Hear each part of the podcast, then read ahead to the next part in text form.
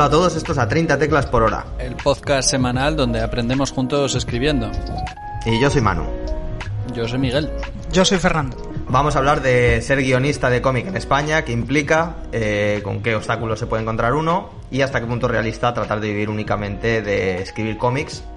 Pero también vamos a hablar de la situación actual de, de la industria, que, bueno, como, como estábamos comentando, nunca ha habido grandes momentos, pero ahora los momentos parece- anteriores parecen mucho mejores, ¿no? Eh, hemos vuelto a traer a Fernando para que siga con su, con su pase VIP a, a 30 teclas por hora. Eh, ¿Qué tal? ¿Qué tal? ¿Cómo estáis? Pues, ¿tú estás confinado? Yo sí, yo estoy Dile confinado desde, desde, el, desde, desde el día uno del confinamiento hasta, hasta ahora. Ya no sé cuánto, cuánto tiempo llevo encerrado, pero ronda los 60 días ya, ¿no? Por ahí. Joder. Sí, sí. Bueno, Pues es ni que Ni un aquí solo día. Ni un solo día. nosotros lo hemos vivido diferente, sí.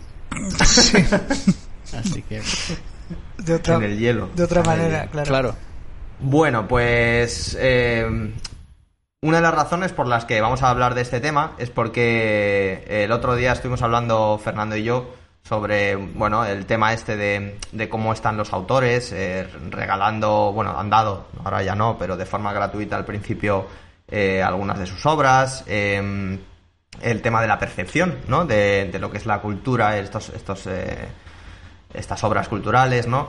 Y bueno, eh, pues queremos un poco ir tratando sobre cómo están las cosas en el, en el sector eh, editorial específico del cómic, en este caso, Mm, y un poco charlar sobre esto. Y eh, vamos a ver, porque claro, Fernando está metido hasta las cejas en, en ello.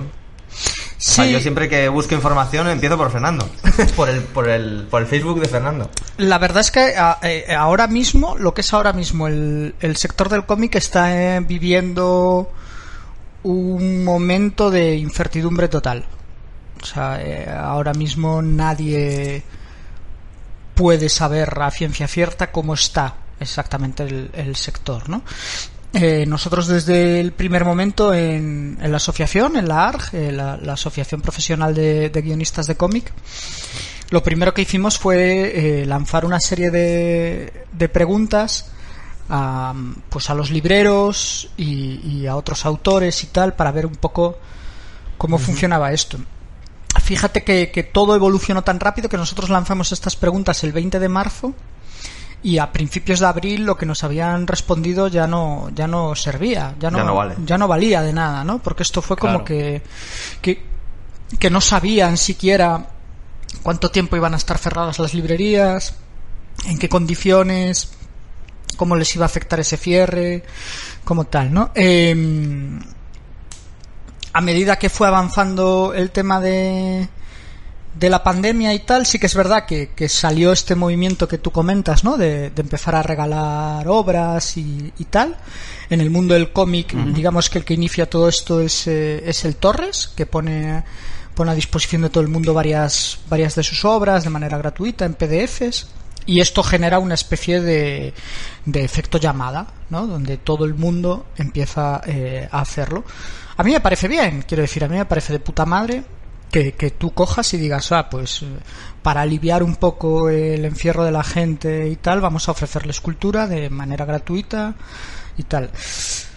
Me parece bien hasta cierto punto. Luego, cuando esto se empiezan a sumar editoriales y se empiezan a sumar grandes grupos editoriales, de decir, ah, no, pues eh, claro, al final da la sensación de si la gente entiende que este material que se da en primer lugar gratuito, a la larga se va a convertir en reconocimiento, en decir, ah, mira, Claro.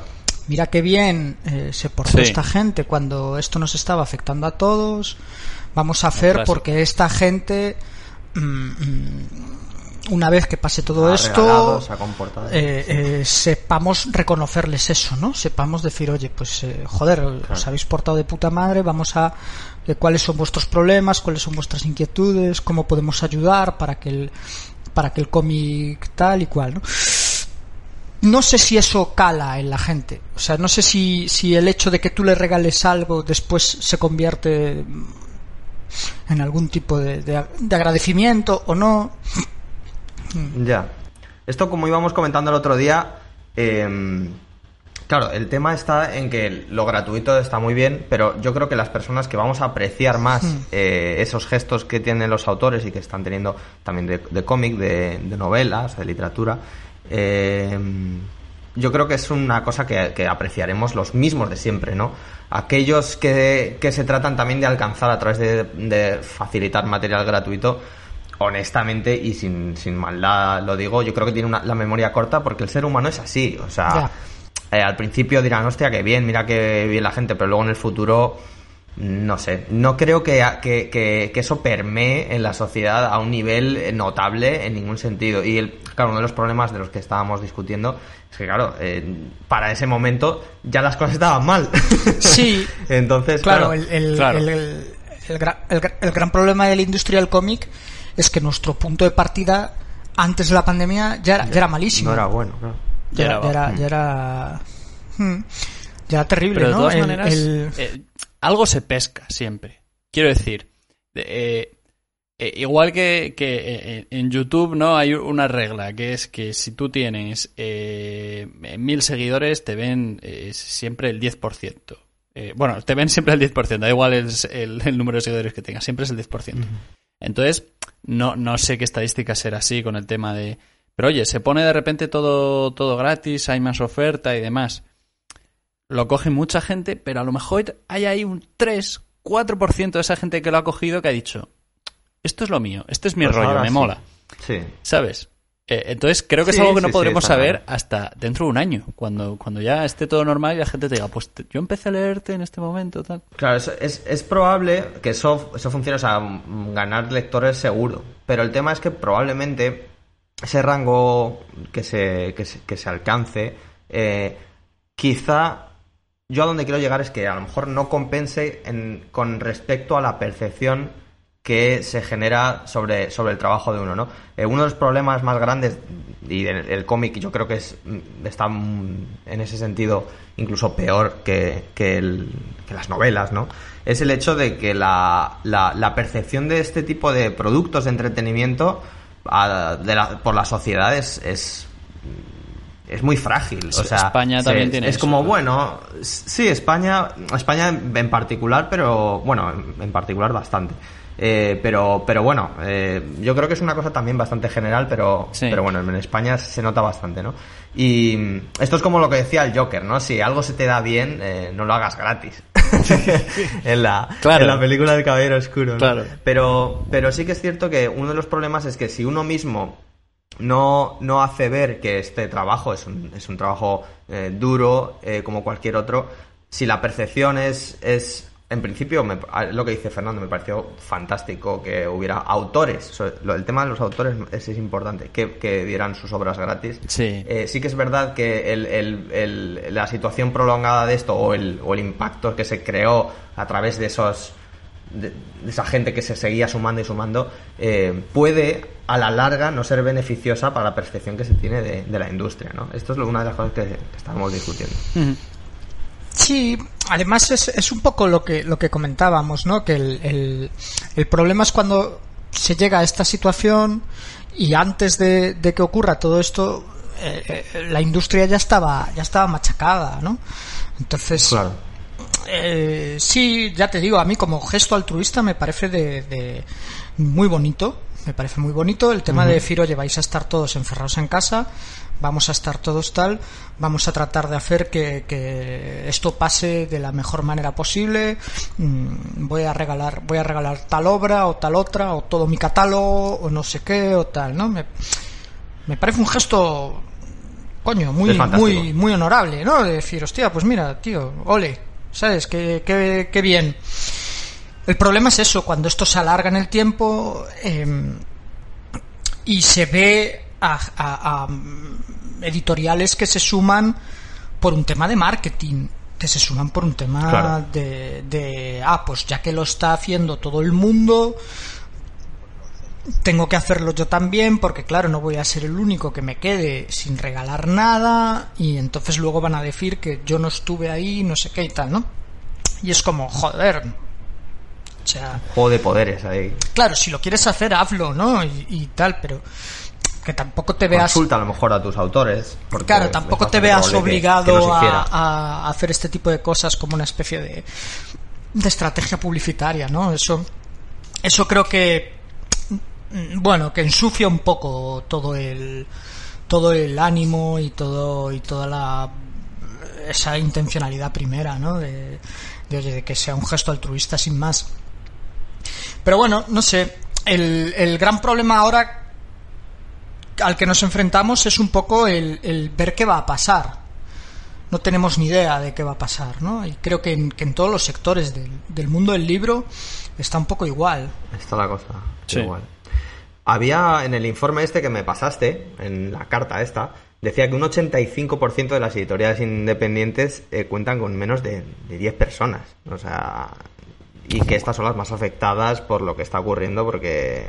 Claro, No, y claro. 10 y diez- Claro, y diez- se- y diez personas y 10 personas me parecen me parecen muchísimas. o, sea, en- o sea, quiero decir, yo las, las editoriales con las que tengo trato y que son editoriales pequeñitas, independientes y tal, suele haber una, dos, tres personas y luego se suelen em, contratar algún servicio, ¿no? Pues contratamos a alguien para que, que maquete el libro o lo, o lo maqueta la misma persona que, que está haciendo no sé qué también o tal, o, o se contrata la traducción o se contrata la corrección, pero que ya te digo, son empresas muy, muy, muy pequeñas de, de, Muy pequeñas. de dos, tres personas.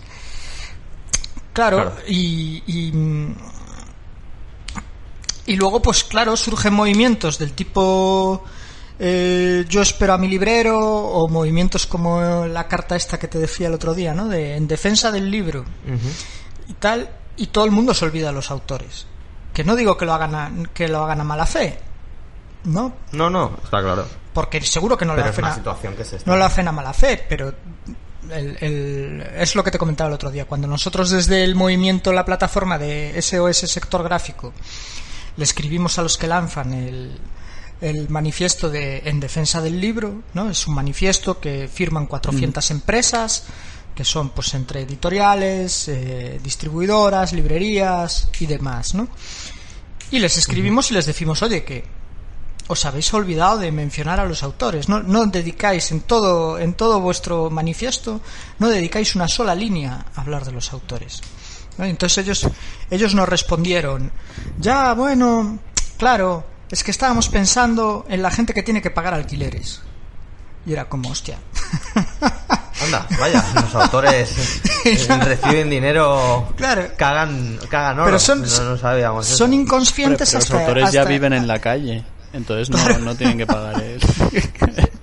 No, creo que es, creo que esa es una de las cosas que es terrible, ¿no? Que el se da por hecho se da por hecho que los escritores, que los autores, que los autores de cómic, ilustradores, eh, demás, que no viven de eso, que esa no es su principal actividad y como esa no es su principal actividad, pues bueno, como como digamos que existe la de ex- existe la obligación de que ya tengan que tener un, un trabajo de verdad, ¿no? Pues eh, em, evidentemente no hay nada en lo que haya que ayudarles, porque bueno, ya quiero decir, ya son Claro, ya, ya- profesores, ya se están apañando. ya son profesores, ya son funcionarios, ya son catedráticos, ya son lo que sea, y luego en su tiempo libre escriben y, y cuentan historias y hacen Escriben cosas. y se lo pasan bien. Eso, no, algo cobran. Déjale al, al, al- al chaval que esté entretenido, mejor que delinquiendo, pero... Es un- claro, eso- pero eso es una cosa, es un síntoma grave de, de cómo están las cosas y de cómo es la percepción de Sí. estas cosas, ¿no? O sea, eh, justo en el anterior programa, eh, Miguel y yo hablábamos de, de lo difícil realmente que es vivir de esto y cómo la gente generalmente compagina otro trabajo.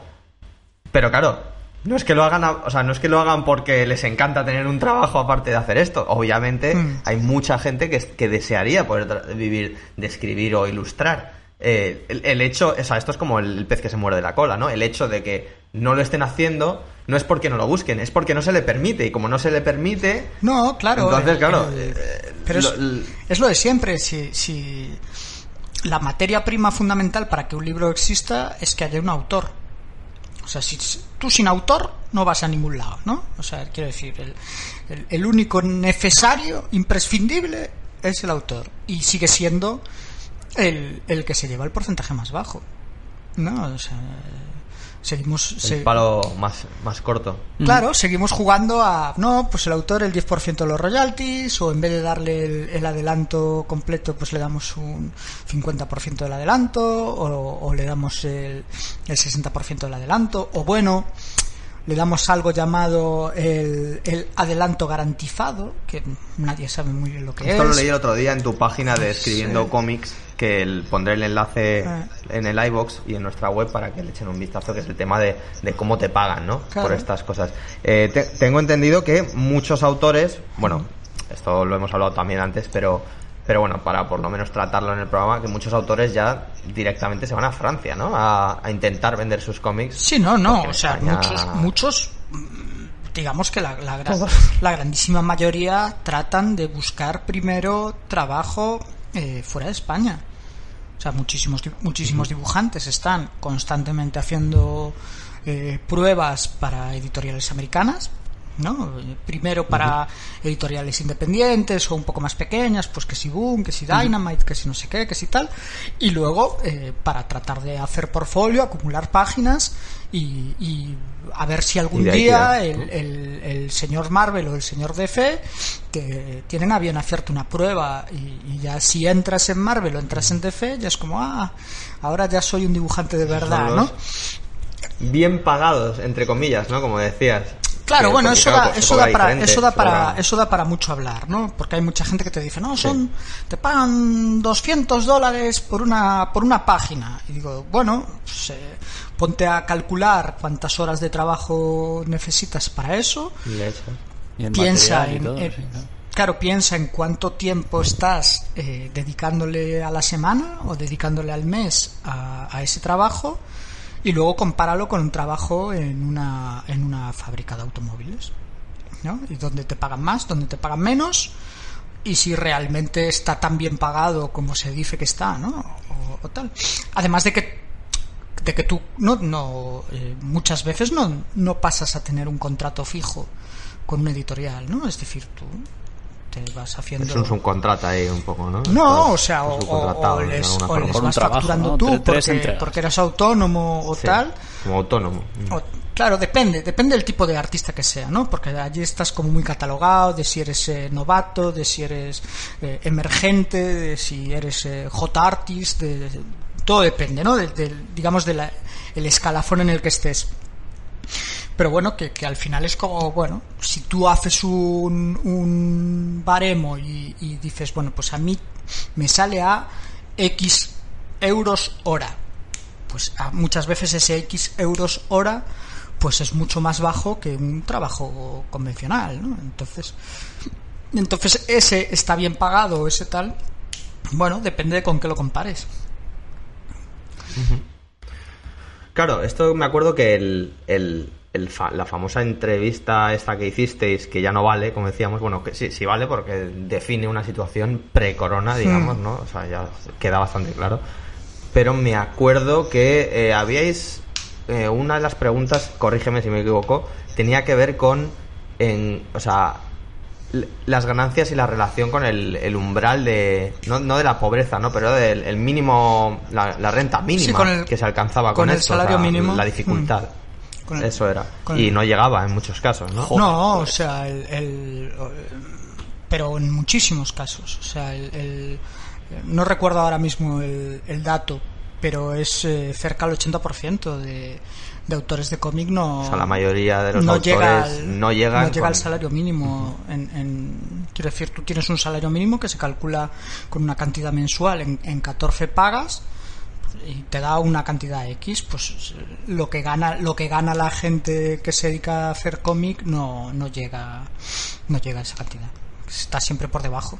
Entonces, eh, bueno, por eso por eso hay que empezar a dar pasos eh, para cambiar un poco la situación, para revertir un poco la situación y decir, oye, mira, el, el- en Francia están en Francia están constantemente pidiendo mejoras, ¿no? De decir, oye, vamos a incrementar el tanto por ciento de royalties y sobre todo vamos a luchar por la transparencia en el sistema de distribución. El gran problema que tenemos los autores, los editores, los libreros y demás es que no, no existe un, un, sistema de distribución transparente. Esto, esto se traduce en que la editorial no tiene un conocimiento real de dónde están sus libros en cada momento y que los autores no tienen un conocimiento real de cuántos ejemplares se venden de sus libros. No existe. Esto, ese... y, esto ha dado lugar a, a, muchos pufos muy gordos. De hecho, las GAE cuando les llevaron a, a juicio era porque había cantidad de autores, ya grupos, autores y demás, que era eso. Es que le habían dicho, tú has vendido tanto y se lo habían dicho como dos años más tarde. Y el autor, o artista, o músico tal, decía, bueno, pues habré vendido esto. Eh, sí, supongo que sí, vale, pues este es el dinero que yo recibo, ok. Y luego, claro, por el camino, pues imagínate la de dinero y cosas que se quedaban por el camino. Y es verdad que, aunque sea eso, es lo mínimo, ¿no? Dices, joder, un poco de transparencia. Que, que, he vendido poco, se vende poco, si yo lo entiendo, es difícil, pero al menos, al menos los datos reales.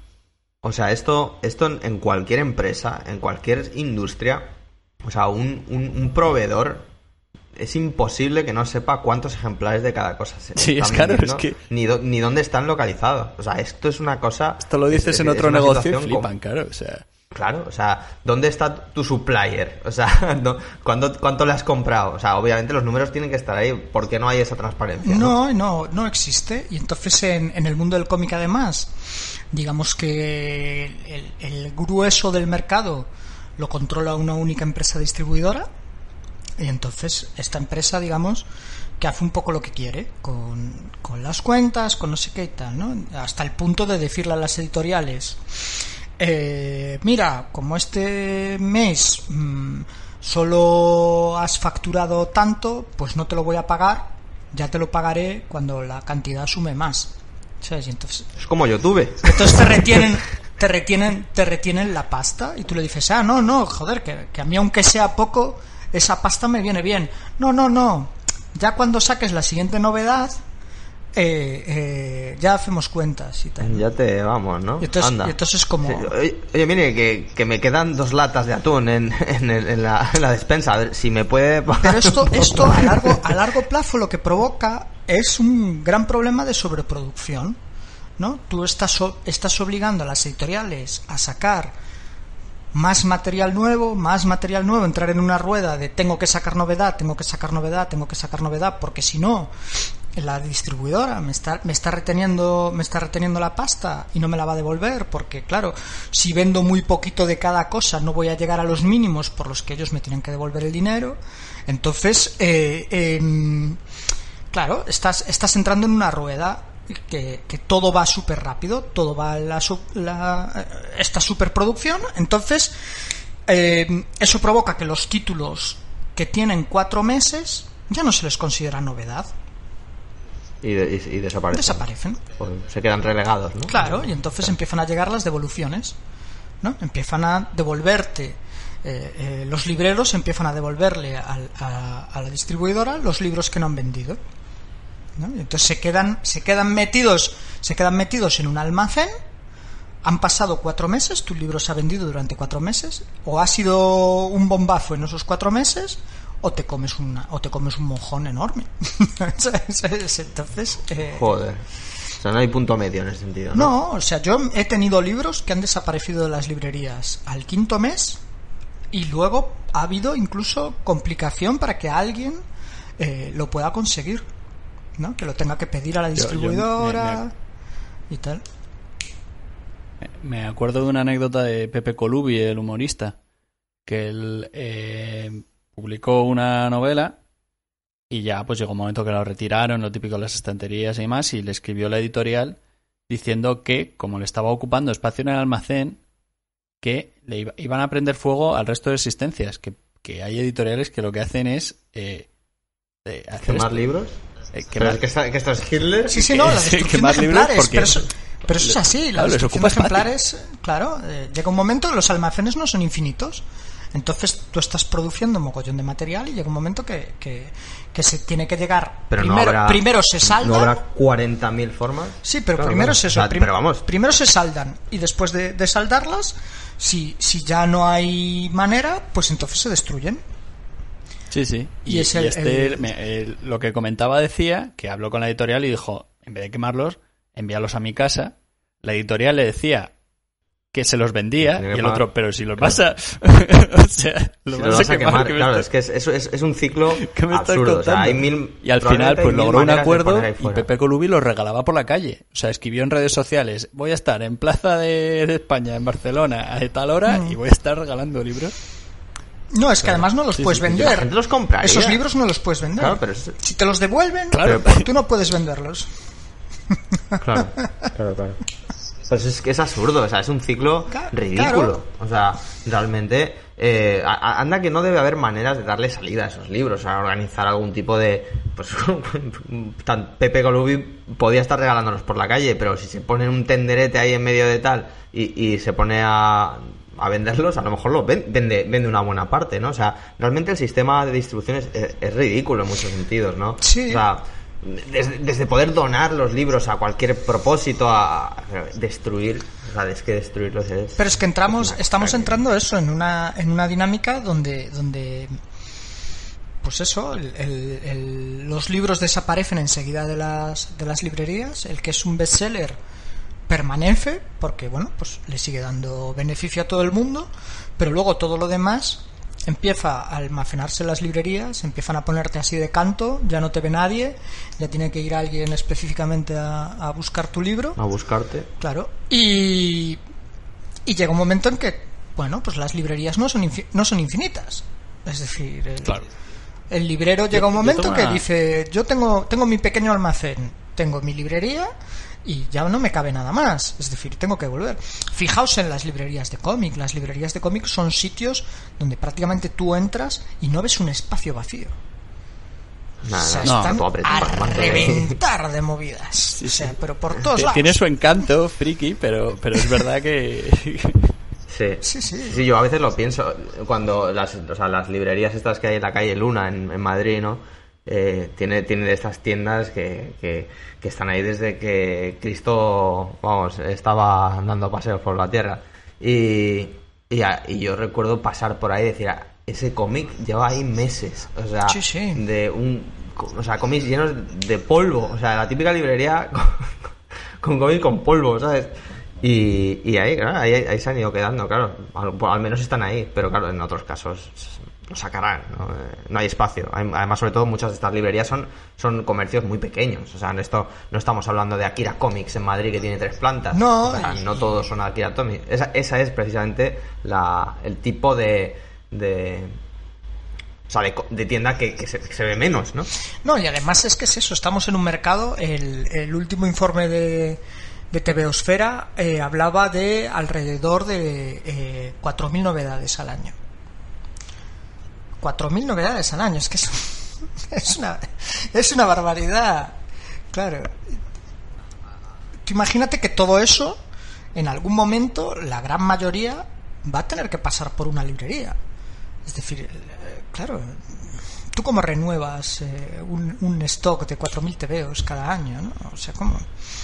Es una... Es, es muy... Sí, además, pero también esto, esto es también es... En parte es culpa del consumidor, que el, o sea, el consumidor... Bueno, suena fatal decirlo así, pero eh, la gente... no me compres, joder. No, no, no, no lo digo, no lo digo en ese sentido, sino que, por ejemplo, uno cuando espera las grapas de, de Marvel, eh, son grapas semanales, o, o sea, es verdad que se, se ha, o sea, la- el consumidor se ha, ha acostumbrado a una periodicidad en, en cómics regulares, eh, y además esas periodicidades son, son cortas. O sea, en ese sentido, pues bueno, para el dibujante y el guionista probablemente es algo bueno, pero para pero esto solo beneficia a aquellos que venden más. O sea, es así, o los que tienen mejor marketing, o los que lo tienen mejor colocado. Porque claro, las, luego las editoriales ya independientes o eso lo tiene más complicado. A lo mejor tienes una joya en bruto ahí que no ha salido bien parada porque el marketing no era el mejor o porque no era no tenía la mayor capacidad como para ponerlo ahí fuera y que estuviera en todas las estanterías, ¿no? Sí, pero bueno, yo creo que hay que repensar un poco todo el sistema. porque al final el, Sí, el sistema este de, de sobreproducción, pues es, es cierto que las grandes empresas les va a dar un poco igual, quiero decir, el, porque digamos que son muy capaces de, de superar cualquier crisis y, y van a mantener un nivel de ventas similar y, y tal, ¿no? Quiero decir, es quizás pierden algo, sí. El estar dos meses parados les ha supuesto pérdidas, sí, pero en el global del año, Sí, pero ahí sí. digamos Claro. que no, que no tal, ¿no? Y además que tienen servicios de servicios online que probablemente Claro, estén y- vendiendo a domicilio, cosas que no las tiendas normales no pueden. ¿no? Y luego las editoriales pequeñas y medianas y, y tal, todo esto, pues ahora mismo realmente eh, eh, ya no saben cómo organizar su plan editorial. La- eh, es- estas editoriales pequeñas normalmente organizan todo su plan editorial a principios de año, ¿no? Van a saber que, que bueno, pues que en mayo hay un evento importante como es el Salón del Cómic de Barcelona, entonces voy a reservarme alguna novedad importante para ese evento. Luego que si la Feria del Libro, que si la Feria del Libro de Madrid, que si no sé qué, que si tal. Me voy organizando en ese sentido. Cuando todo eso desaparece, nos quedamos sin eventos, no podemos sacar novedades, están las librerías cerradas, están tal. Claro, todo el mundo dice, hostia, ¿y ahora yo qué hago? ¿Y ahora qué pasa? Claro, porque si, si sacas todas tus novedades de golpe, dices, no, no, se levanta, se levanta el estado de alarma. Voy a sacar las cuatro novedades que se me han quedado por el camino, las voy a sacar ahora. No, no, no Claro, puedes. me compro una. No puedes, porque estás saturando todo y porque además la, la gente que va a comprar no te va a poder comprar eh, los cuatro títulos. Claro, claro, claro, claro. Tendrás que elegir, además. Claro, Entonces, porque ah, por, hombre, por hay lo una- que sea no han planeado una pandemia, ¿no? En los planes anuales no, No, lo habían no, in- no. incluido. Pero quizá a partir de ahora sí. Ya, ya, claro. Si hay una pandemia, el plan de emergencia dice que... Plan B. Hombre, una cosa que sí me, da, sí me he dado cuenta que es que, eh, a ver, si miras hacia atrás 10 años, eh, teníamos la feria del cómic, eh, tenía, bueno, yo es que tengo que mirar un poco más para atrás, a lo mejor hace 15, pero pongamos 10, ¿no? Hace 10 años estaba la feria del cómic de Madrid, la de Barcelona, las, algunas más eh, locales y la del manga, a lo mejor. Y yo recuerdo cuando tenía 18 años, la, la feria del manga se daba en, en la planta baja de un hotel enano que había en Madrid, en, en- en, eh, lejos del centro. Bueno, no muy lejos, pero vamos, tampoco estaba bien localizado. Y, y si miras ahora cómo están las cosas, hay, hay ferias a punta pala al año. O sea, cada provincia, cada ciudad, eh, se traen buenos autores, además, se trae, se trae gente importante, incluso Sí. en las ferias más pequeñas, digamos, ¿no? O sea, realmente una de las mejores herramientas que tiene, que se está teniendo ahora para, para poder mostrar todos estos trabajos es precisamente estas ferias, que, que gracias a Dios cada vez son más numerosas y, y tienen muchos organizadores, ¿no? Por supuesto la gente, que son los que más están involucrados, más que No, y para los editoriales, o sea, más que los distribuidores. Para ¿no? los eventos, la verdad es que, eh, eh, o sea, para los eventos, para los editores pequeños, las editoriales más, más peques, eh, los eventos son muy importantes. Son muy, muy importantes. Porque están haciendo eh, ventas directas, ventas sin intermediarios. ¿No? Entonces, el, el- Se paga menos, claro. claro, todo, Se- o sea, se cobra más. todo lo que venden en un evento, ellos eh, recuperan bastante más pasta que cuando lo tienen que entrar en sistema de distribución, que, que ya tienen que compartir con el librero, con el distribuidor, con no sé qué, ¿no? Todo lo que es venta directa para ellos le viene de puta madre. De hecho, en alguna de las editoriales independientes ya de, de, de narrativa que, que, que pude ver por ahí, por Twitter y por, y por distintos informes que hicieron y tal, decían que el hecho de que no se celebrase la Feria Libre de Madrid, había algunos que, que, que no iban a sobrevivir. Porque lo que vendían en la Feria Libre de Madrid les suponía un 25, un 30% de los ingresos anuales y que no podían, no podían sobreponerse a eso. En- Y luego está el, el caso de, de, bueno, incluso las ferias, que luego, según qué ferias, el pagar la mesa o el espacio se ha vuelto una guerra también, ¿no? Que, Claro. que esa es otra, eso es una de las cosas con las que habría que acabar, eh, o, o por lo menos mm, regular mejor, ¿no? Sí, bueno, yo creo que ahí tienen mucho mucho poder las administraciones, ¿no? Los ayuntamientos. El, el- el hecho de, de más que hacerte una subvención directa o, tal, el hecho de decir, oye, mira, pues vamos a, a organizar una feria del libro municipal eh, que nosotros le cedemos las casetas gratis o con muy bajo coste a las, a las editoriales y ellos asumen ese, ese coste. ¿no? Eso estaría muy bien. Por ejemplo, en, en, en A Coruña existe un festival de- desde hace un montón de años, una, una feria del cómic desde hace, no sé si son 20 años ya, eh, que es el Viñetas desde Atlántico y, y, all- y allí el, el espacio para los editores y para los libreros es gratis. O sea, y es, Claro. es en casetas que O son sea, eso es, eso es lo ideal, ¿no? es en Pero- casetas que son al aire mínimo. libre, en un paseo. Y que a mí siempre me parece que es mejor el, el- el formato casetas al aire libre, porque a mí lo de pagar entrada para luego gastarme pasta dentro me parece súper raro.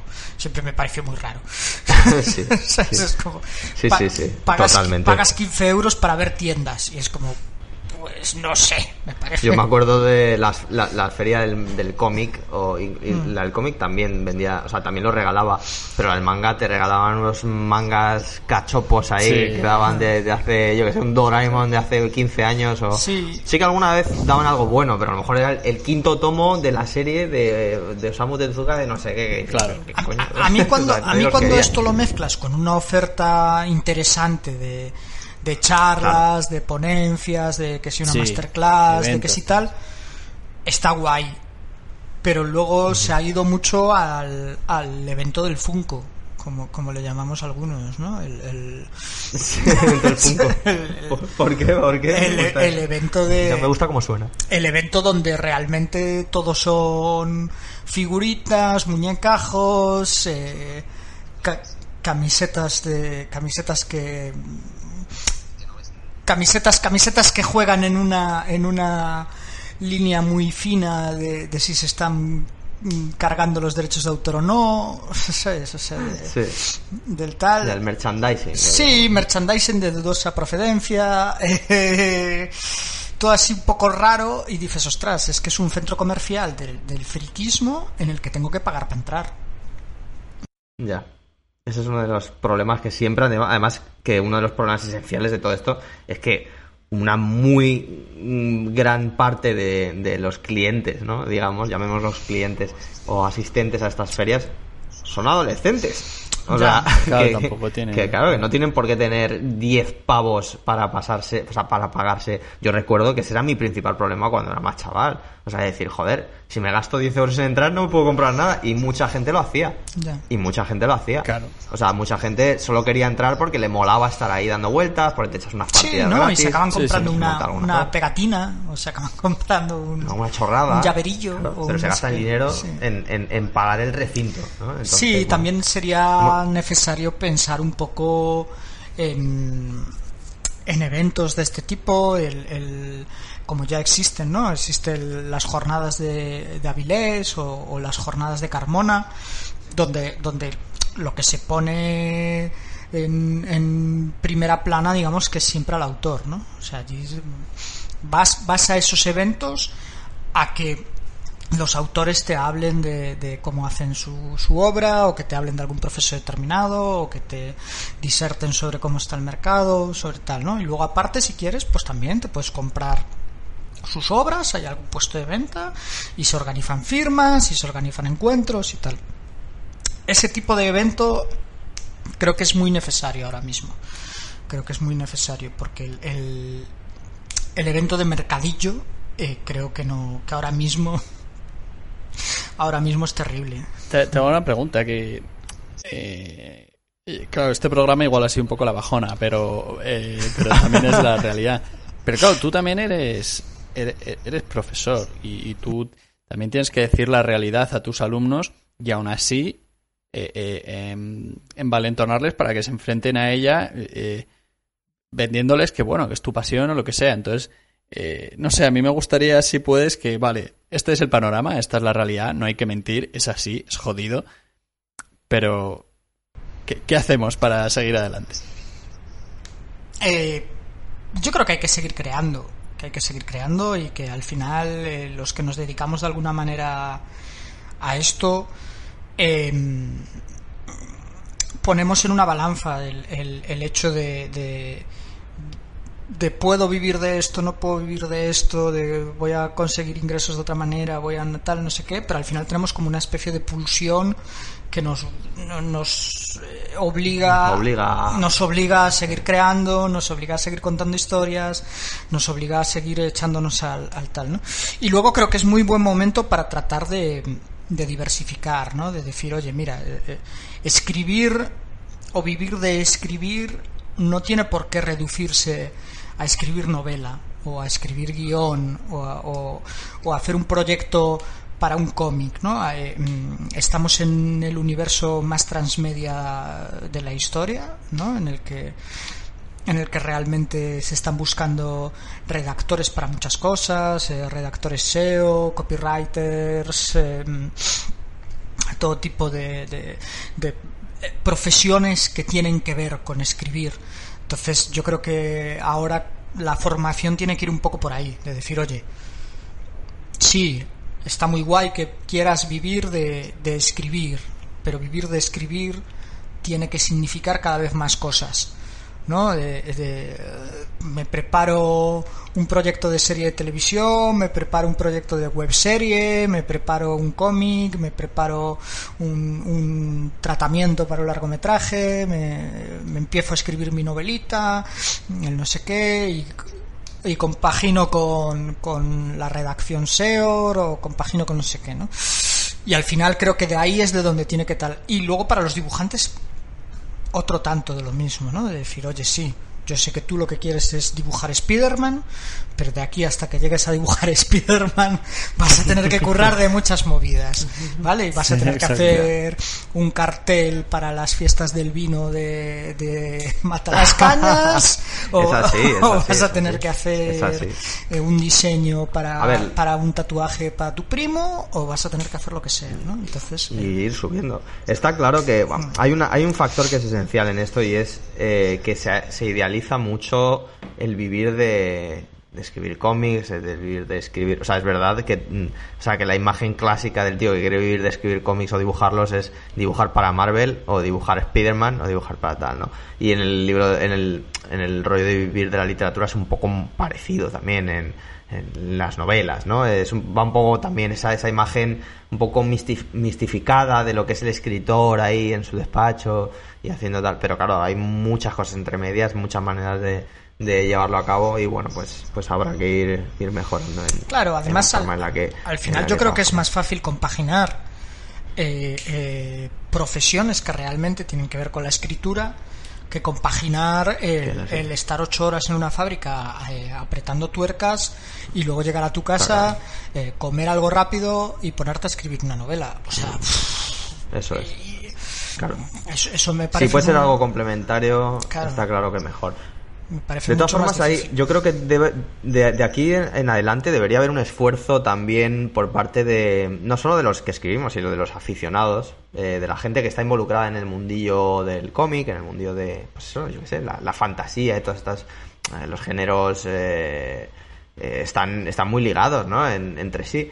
Y yo creo que, que debería haber algún, o sea, debería empezar a alzarse gente que trabaje un poco por, por mejorar las condiciones eh, estas que se están haciendo con, las ferias, con, con las, no ya no con las editoriales, ¿no? Sino también, eh, porque es bastante probable que, a ver, hay una cosa que está muy clara, ¿no?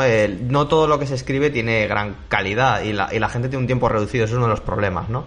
Eh, esto no es como Netflix, que, que en Netflix te salen una serie, bueno, salen muchas series, pero, pero los libros, eh, desde que existe además Amazon, se publican al día, yo qué sé, y obviamente los cómics es una cosa que, es diferente, porque requiere un trabajo diferente y más, más extensivo, ¿no? Eh, con el tema de la ilustración y una serie de, cosas, ¿no? Pero bueno, es, un poco, todo está unido de la misma forma y probablemente el mayor esfuerzo ten- tenga que ser eh, hacer que, que esto sea más extendido, que se venda mejor, que se venda por mayores plataformas, que haya mayor eh, comprensión de lo que de lo que es, de no sé, porque sigue siendo un, una un sector bastante marginal, ¿no? O sea, eh, los frikis.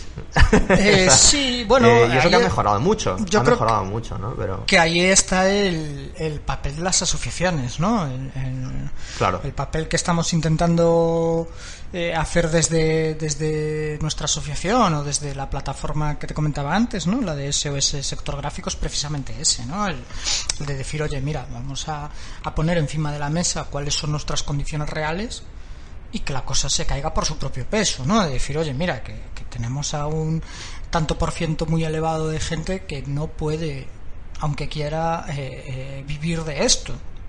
Y eso, y eso eh, en contraste con, pues es que muchos libreros viven de ser libreros, muchos editores viven de ser editores y todos los distribuidores viven de ser distribuidores. Entonces, Claro.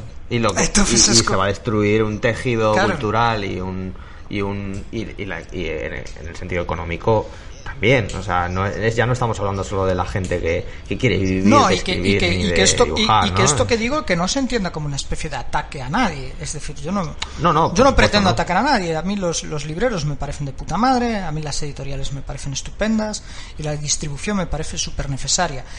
Pero, bueno, pues hay que entender que no, se puede mejorar el que sistema hay que mejorar el, el- el sistema para que todos podamos seguir viviendo del libro, ¿no? O, o ¿no? Y que sea y que sea equitativo. Y entonces eso pasa por transparencia, pasa por porcentajes, pasa por eh, eh, preparar eventos, pasa por mejoras fiscales para los autores. De decir, oye, mira, el, el- el- a mí como autónomo estar pagando eh, 300 euros todos los meses cuando realmente hay meses que facturo y meses que no voy a facturar absolutamente nada porque esto es un trabajo totalmente intermitente, esa intermitencia debería estar recogida en, en- la seguridad social como hay otras profesiones, como están los agricultores o como hay otras profesiones, ¿no? o como están los, actores.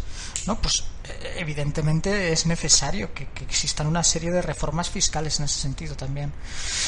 Y luego eso, eventos que pongan al- a, los autores en- en el sitio que corresponde, ¿no? De decir, oye, mira, son, esta es la gente que hace estas cosas. Eso es- es que, es que que no se valora Claro, hay que valorarlo de otra manera. fin. Bueno, pues, pues ha sido un programa que para mí personalmente me ha parecido súper interesante, porque además tenía Sí. ganas de hablar contigo de esto y ha sido un poco la excusa para hacer un programa. así que, así que bueno, pues, pues ya para que la audiencia sepa en qué situación se encuentran las cosas, porque yo creo que la gente no entiende muy bien, ¿no? Eh, eh, a, a menos que esté involucrada en el mundo del cómic, yo creo que no hay, no existe esa gran percepción de cómo están las cosas y, y de lo que se juega, ¿no? Así que eh, ya sabéis, tenéis que comprar muchos más cómics. Hay que comprar cómic, hay que comprar cómics. luchar Sí. y luchar por por por hacer que esto que esto vaya mejor, ¿no? Bueno, ¿tienes alguna recomendación para nosotros esta semana? Porque se me pasó completamente preguntarte. Pues eh, justo hace unos días me llegó el- los ejemplares nuevos de del último cómic que, que he sacado, que es de los Dale, dale, dale, porque los, más nos gusta. lo que- los últimos de Filipinas, que forma parte de, de la colección eh, Historia de España en viñetas, que la edita eh, Cascaborra Ediciones. Es el número 22 de la colección. Se dedican a mm, un poco a hablar de la historia de España en, estas cosas. Y, bueno, pues nosotros nos, nos tocó el, el abarcar este mm, este episodio de los últimos de Filipinas. Es una obra que hice con, con Raúl Orte y con Jorge Ob, que, que es el dibujante y el, y el colorista. Y bueno, pues contamos un poco todo lo que fue el momento del encierro en la iglesia de Valer de, de los últimos de Filipinas que la gente pues conoce de o de las clases de historia o de las películas Sí, o Ma- de- Manu ha estado ahí cada vez que y la Manu gente iba a creo, que. Manu creo que conoce la iglesia en persona Ha estado como 12 veces. yo iba a valer, yo iba a valer a surfear y he estado como ocho veces. Claro, ¿sabes? claro. Y... me he pasado por la iglesia "Eh, aquí, aquí hemos estado. Pues hicimos un juego, ¿no? El, el- realmente cuando esta gente sale de la de la iglesia, pues antes de volver a España tienen que tienen que digamos que someterse a un expediente que se les realiza en Manila para comprobar que, que no han cometido algún tipo de, acto ilegal en la defensa de, la iglesia y tal, ¿no?